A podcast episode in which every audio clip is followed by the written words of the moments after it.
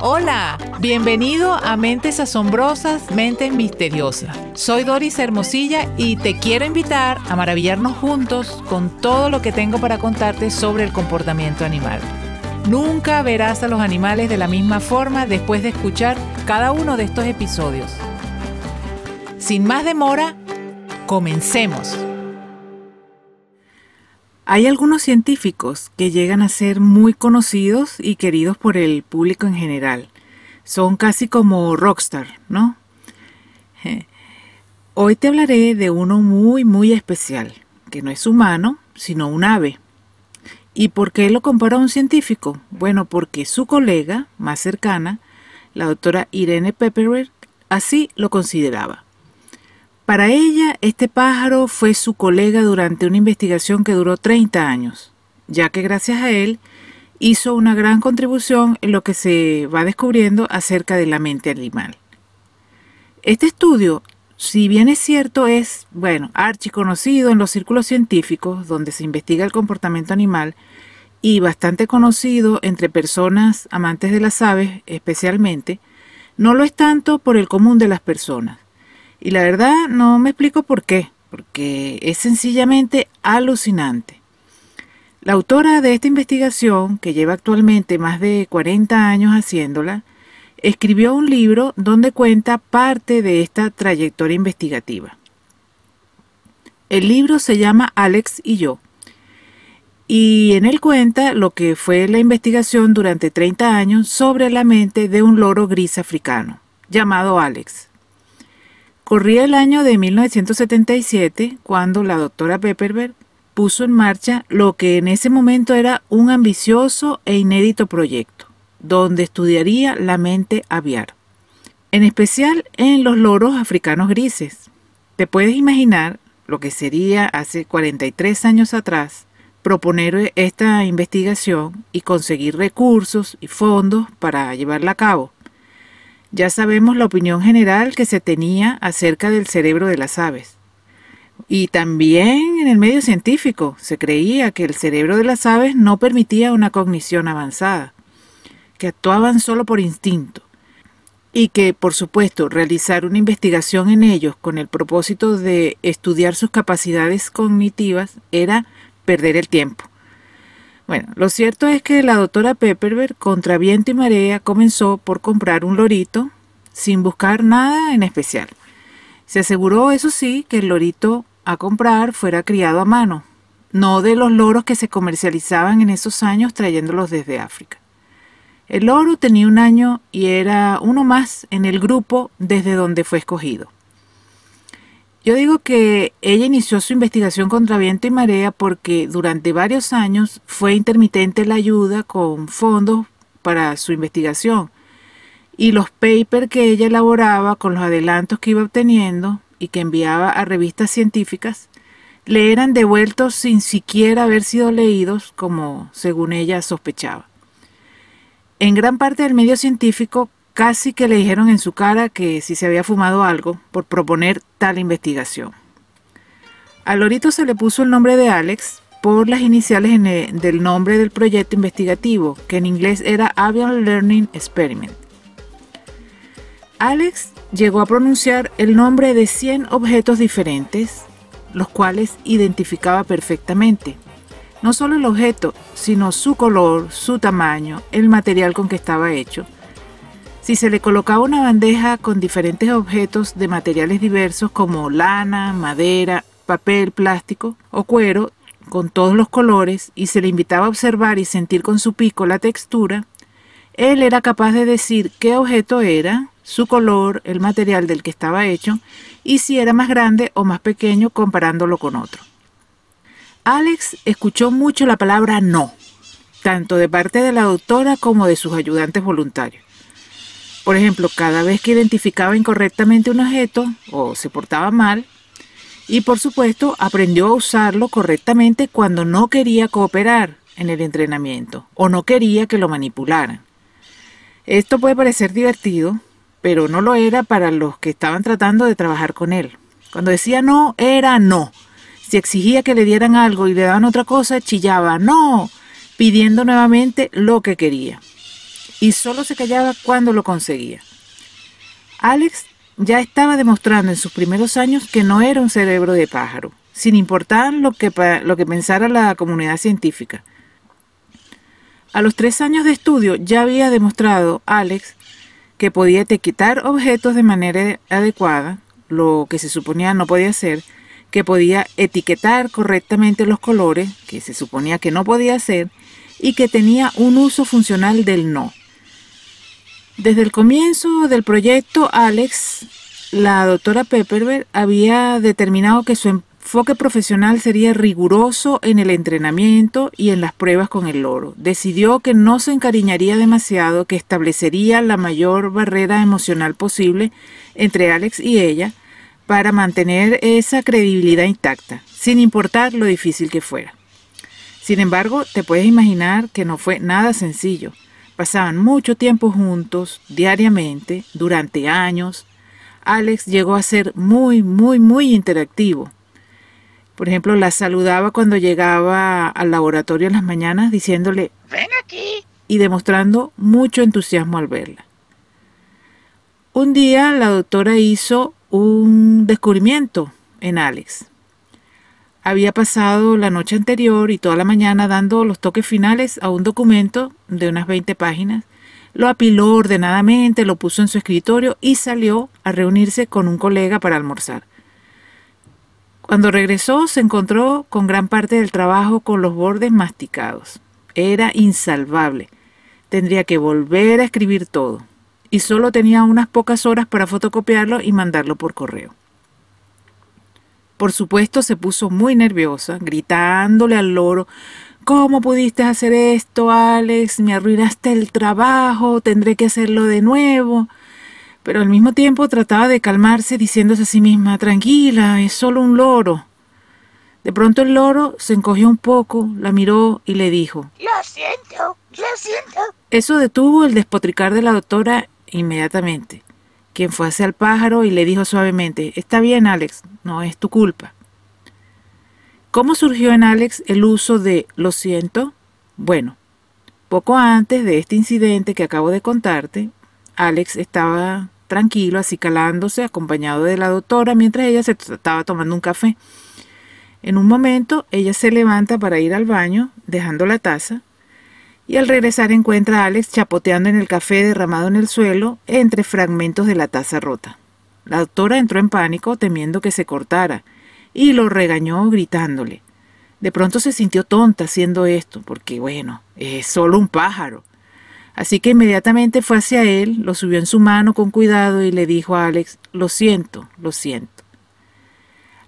Alex se volvió más sutil en su uso de lo siento. En muchas ocasiones usó la frase y siempre en el contexto adecuado. La doctora escribió en su diario, Alex entiende, quiero decir, siente remordimiento como tú o yo podríamos sentir cuando decimos lo siento o es simplemente un medio para calmar la ira? De cualquier manera, es un modo de comunicación eficaz.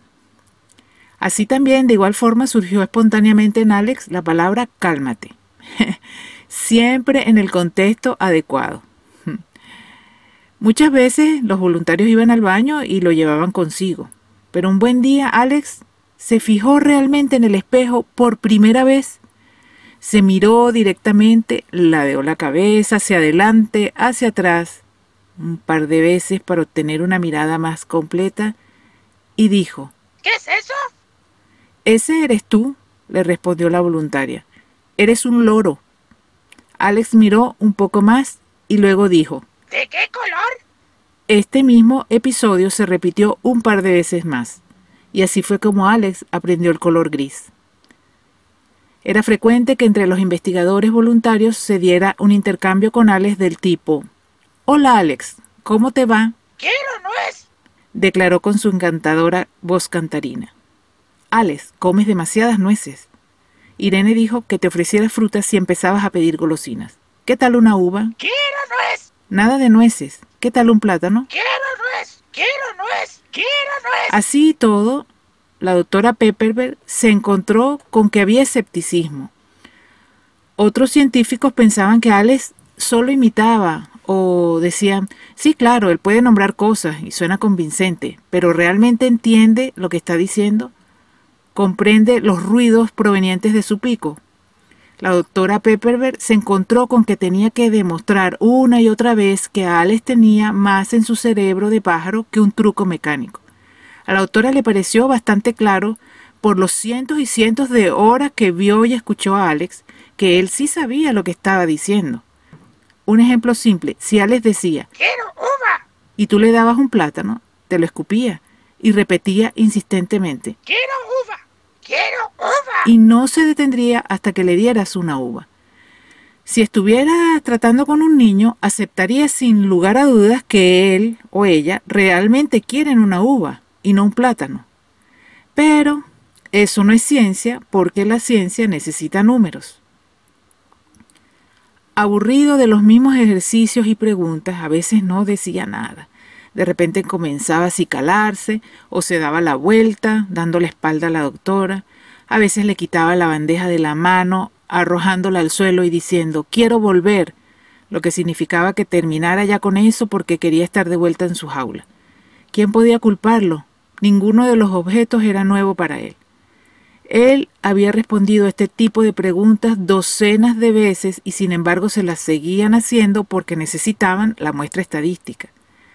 Te podías imaginarlo pensando, ya te lo dije, estúpido, esto se está poniendo muy aburrido. Era como el niño brillante de la escuela que no encuentra ningún desafío en el trabajo y por lo tanto pasa el tiempo creando problemas. Aprendió los números con estos que son plásticos de colores, que son para los niños, que suelen tener un imán y se pueden pegar en el refrigerador. Bueno, Alex era capaz perfectamente de diferenciar cuál número representaba más que el otro. Respondía acertadamente indicando el color del número más grande, y cuando se le daba a elegir entre un número de plástico, por ejemplo un 6, frente a un montoncito de objetos que sumaran 4, también respondía acertadamente cuál representaba más. Es decir, aunque el montón podría parecer más que el número plástico solo, de alguna forma sabía el valor del número. Esta capacidad de Alex la puso en manifiesto solo, nunca se le enseñaron. Así como nunca le enseñaron y dejó boquiabierta a la doctora y a sus ayudantes, cuando manifestó claramente que entendía el concepto de nada o inexistente. Fue una vez en que al parecer estaba aburrido de que le hicieran las mismas preguntas una y otra vez. La doctora le pregunta, Alex, ¿de qué color es el número 3? Y él responde, Cinco, no, Alex, el color. ¿Qué color tiene el número 3? cinco, cinco. Y así, una y otra y otra vez, hasta que la doctora preguntó entonces, bueno, sábelo todo, ¿de qué color es el 5? Ninguno. Efectivamente, el 5 no estaba en la bandeja. A partir de allí, hicieron numerosos ensayos para comprobar de que no había sido casualidad, y corroboraron entonces la nueva habilidad demostrada por el pájaro. Los medios de comunicación retrataron a Alex como un cerebrito, pero había muchas facetas de, de Alex, además de sus logros cognitivos. Era mandón y obstinado, era juguetón, no solo con los juguetes, sino intelectualmente, cuando deliberadamente daba respuestas incorrectas. Era travieso y cariñoso. Hizo de entrenador con los pájaros más jóvenes que llegaron al laboratorio después de él. Les hacía preguntas, los corregía o les pedía que pronunciaran mejor cuando respondían.